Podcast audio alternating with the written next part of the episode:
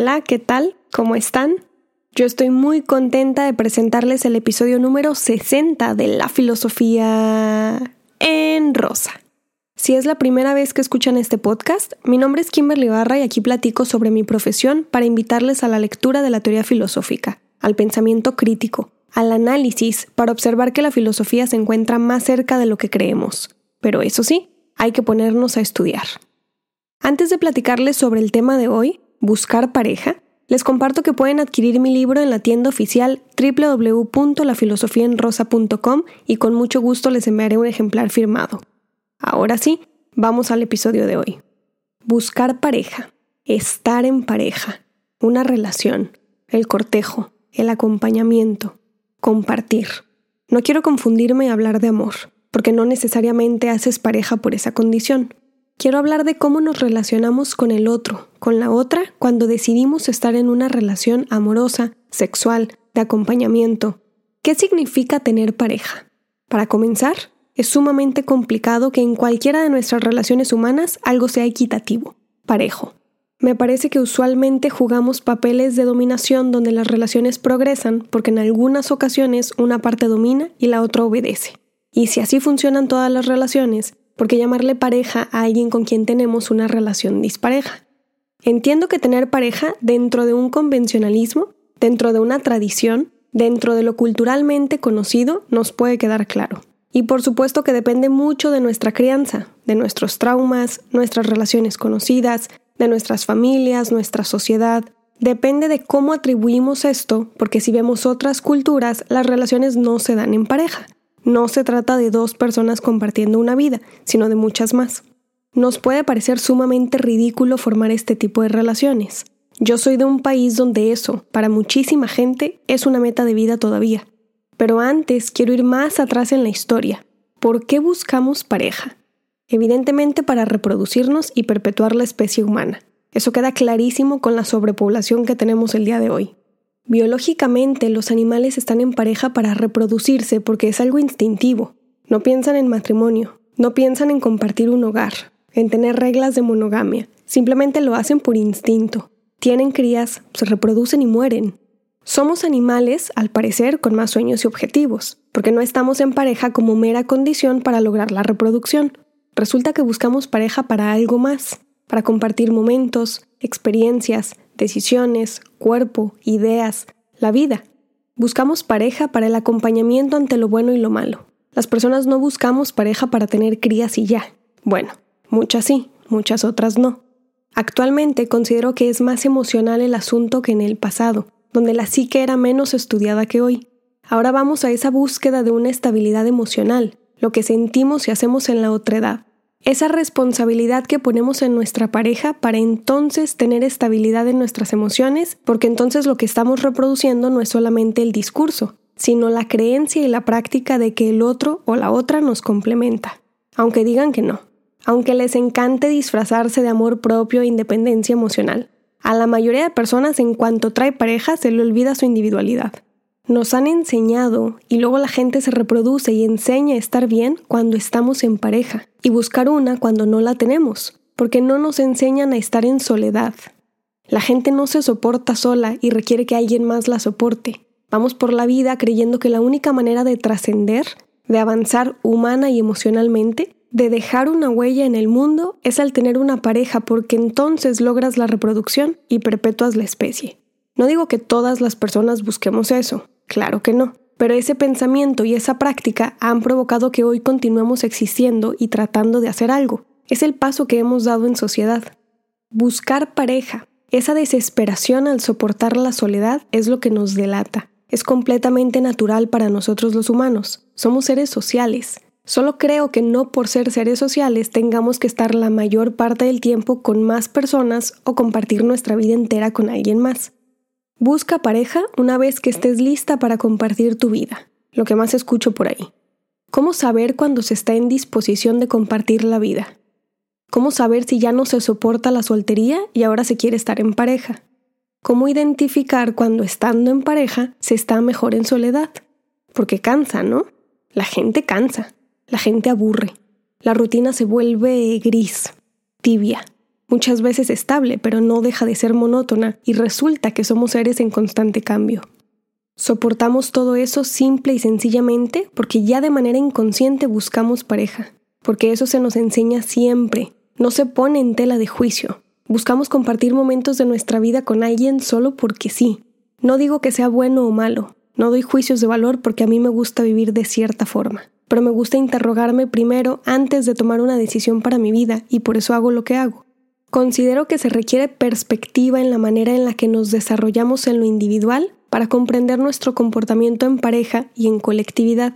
Es necesario criticarnos, juzgarnos, posicionarnos hipotéticamente en otra situación para comprender por qué sentimos la necesidad de buscar pareja. ¿Para qué buscar? La vida no es más sencilla cuando vamos formando nuestro destino y nos encontramos con otras personas y éstas forman parte de nuestra vida por un momento breve o largo y listo. Entiendo que para considerar eso hay que negar que existe un ser supremo que tiene el tiempo de escribir nuestro destino. Les recomiendo escuchar mi episodio titulado Destino Incierto. Pero ¿no es cansado buscar pareja? Estar a la espera de que llegue la persona indicada, y lo estoy entrecomillando, cuando podemos invertir ese tiempo en otras actividades y si sucede bueno y si no también? Me parece que en cada persona funciona de manera distinta en cada identidad que tenemos con nuestra sexualidad, con nuestro género, con nuestros gustos particulares hacia otra persona, funciona de manera distinta. Al relacionarnos en pareja, las cosas se dan de distintas formas, y si siempre se repite un patrón, existe la terapia.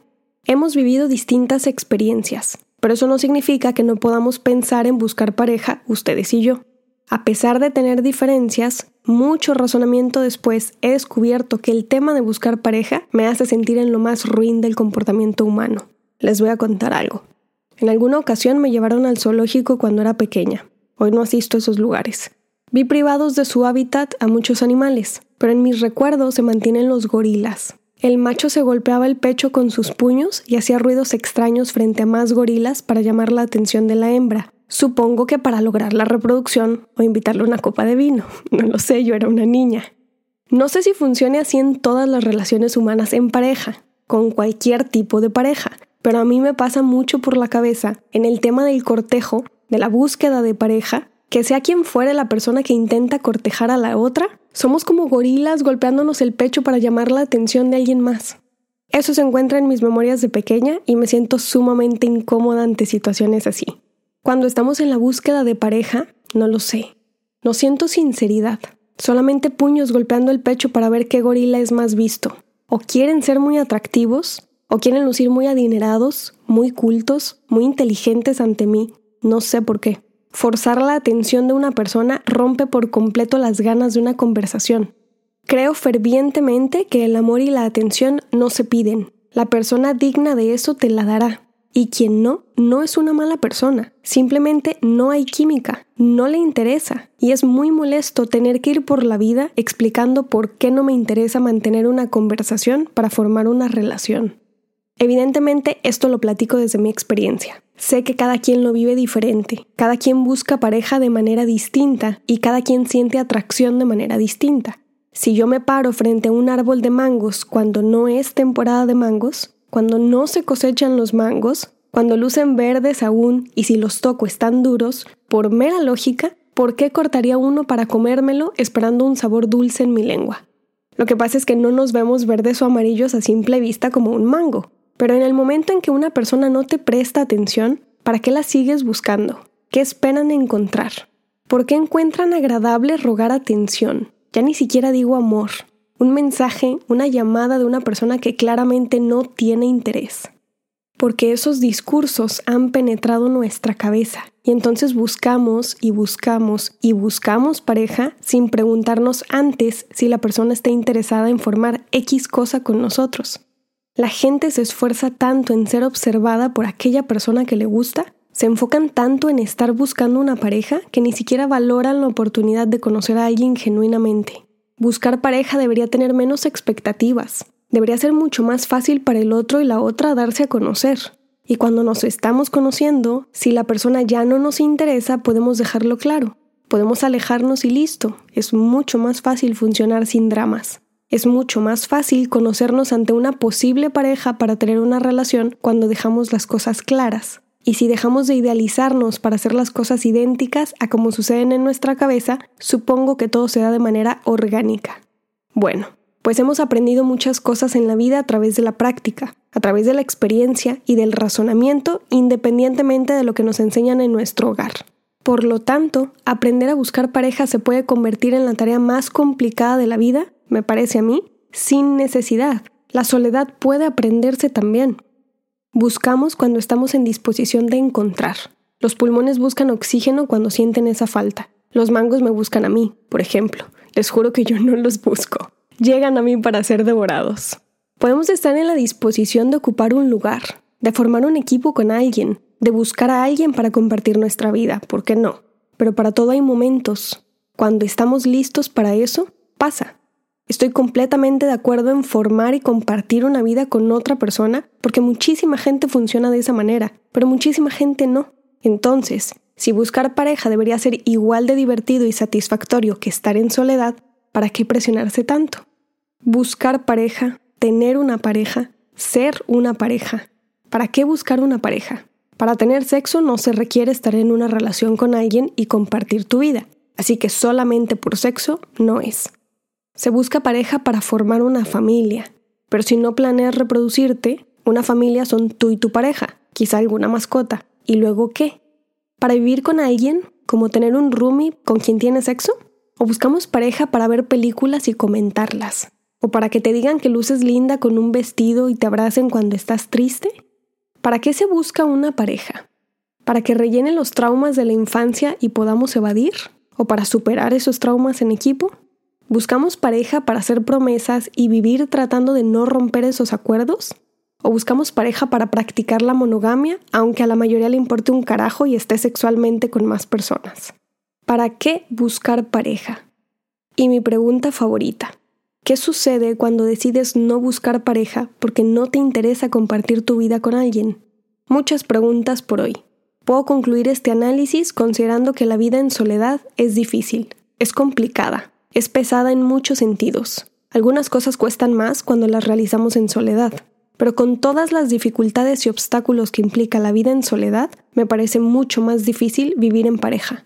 Vivir compartiendo tu vida con alguien más, decidiendo en pareja, dando explicaciones, justificaciones, dormir en la misma cama con alguien, ver la misma cara cada día, hacer un proyecto de vida donde vas a tener que ceder parte de tu voluntad, o tu voluntad en un punto se convertirá en la voluntad del otro para ser pareja, porque si no entonces no es una pareja, es una parte haciendo lo que quiere y la otra cediendo ante todo por falta de autoestima, que ya hablaré de eso próximamente. Sé que somos en la otredad, sé que somos en la colectividad, sé que las circunstancias, los contextos, la gente que nos rodea forma parte de la esencia que construimos, pero de eso, a ser quien eres porque compartes tu vida con una pareja, porque alguien más te complementa, porque decides que dentro de esta horrible vida, de esta agonía que vivimos cada que respiramos, aparte hay que trabajar en equipo para tener pareja, la vida en soledad es difícil, pero la vida en pareja lo es más. Arthur Schopenhauer consideraba que la soledad nos enseña a ser libres, que la soledad nos enseña mucho más que la compañía. Pueden escuchar mi episodio número 23 titulado Sufrimiento Perpetuo si no conocen a este filósofo. Repito, somos seres sociales. Constantemente estamos relacionándonos. Estamos en grupos, en parejas. Aprendemos de cada relación que tenemos. Aprendemos de cada amistad, de cada familiar, de cada novia o novio, esposa o esposo. Pero se nos olvida aprender de la soledad, del gran valor que tiene disfrutar la vida no solamente cuando buscas una pareja. Por ahora terminaré el episodio de hoy con esto. Espero que les haya gustado y no me queda más que agradecerles por escuchar mi trabajo por sus mensajes de ánimo en redes sociales y por compartir este podcast con las personas cercanas a ustedes. Ya van 60 episodios. Si quieren adquirir mi libro o tomar mi curso de introducción, pueden escribirme a info o buscarme en las redes sociales Instagram, Facebook y Twitter con el nombre del canal. Saben que pronto habrá un nuevo episodio con un nuevo tema para compartirles la filosofía como a mí me gusta. Soy Kimberly Barra y esto es La Filosofía en rosa.